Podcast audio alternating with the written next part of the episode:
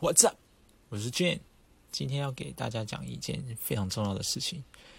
今天加密货币全线都在暴跌，你们也都看到，心里非常难受。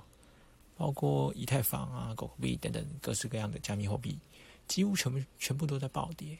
那么今天出的节目就非常重要了，你们要仔细听完我接下来要说的。听完这个节目以后，你们心中会对自己的加密货币究竟是有还是割，会有一定的定数。好了，我们继续讲正题。记得订阅、收藏这个节目，主要是用来用局势来分析加密货币，不从那些专业的技术分析来看，那些其实根本没用。常听我节目，你们就会懂那个概念。你们看，这比特币现在已经都跌到三万二了，甚至一度跌到三万一，有可能会跌破三万大关。很多人说今天的比特币是终局之战，今天比特币会跌破三万美元大关，哈。比特币破三万美元，我个人觉得应该是不会啊。就像我前几个节目讲的那样，比特币每次到三万四、三万五、三万六七的时候，就会出现大量的抛售。目前比特币持有的量最高交易所就是中资的币安，它占据比特币交易所的半壁江山，有五十七 percent。目前比特币的矿产。挖出来也只有七十五 percent 以上是在中国，所以比特币的总量，中国也占据了七十 percent 以上。这就是和我一直以来判断的都是一样的。比特币如果短期内无法突破新高，共产党就会在一个合适的底价格去抛售比特币。但是比特币的数量始终是有限的，这个答案就非常明显。能卖贵的东西呀，绝对不会卖便宜，这是经商的最基本基本的逻辑嘛，对吧？所以共产党的那些红色贵族，他们在抛售比特币的时候也会非常的悠哉。为什么呢？主要有两方面的原因限制。第一点就是加密货币的数量它是有限的，还有另外一个原因，目前它收上来的加密货币也是有限的。你说这些加密货币它始终都是有限的，如果你一股脑儿。的去卖掉是不划算的，所以每次红色贵族他在抛售引起砸盘，都是低到一定程度就戛然而止。为什么呢？看两方面。刚才也说了，比特币它的数量是有限的，而比特币加密货币是加密货币的标杆嘛，比特币它的涨跌就容易带起其他的小币种的涨跌。但是比特币的总量始终是有限的，并且目前来看，比特币也接近了挖矿的极限，散户们没有控盘能力，对吧？懂吧？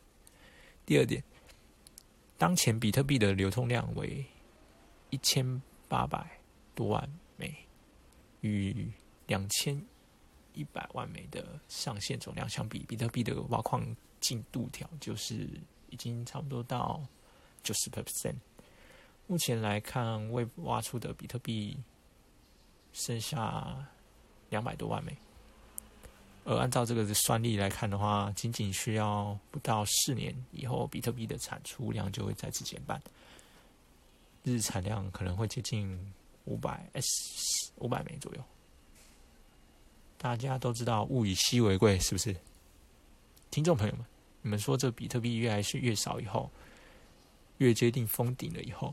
比特币它究竟会涨还是越会跌呢？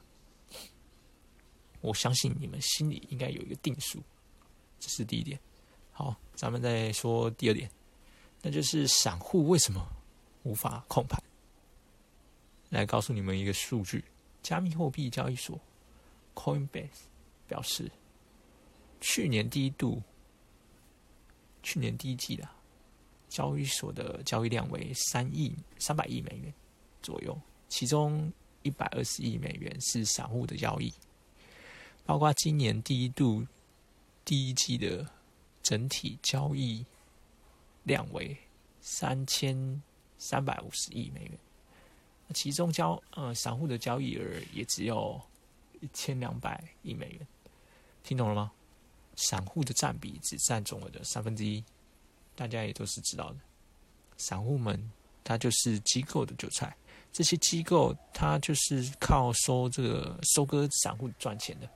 如果市场崩坏了，整个币圈持续下下跌，散户们都被吓跑了，都割肉割没了，那这些机构就要倒了，对吧？你们要知道，机构有时候拿钱的成本也是很高的，他们的钱也都是要付利息的。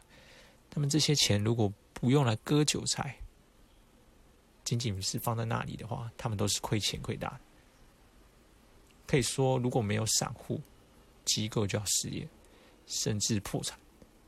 你们要想明白一个道理，那就是继续砸盘下去，韭菜们继续萎缩，这些机构全都得完蛋。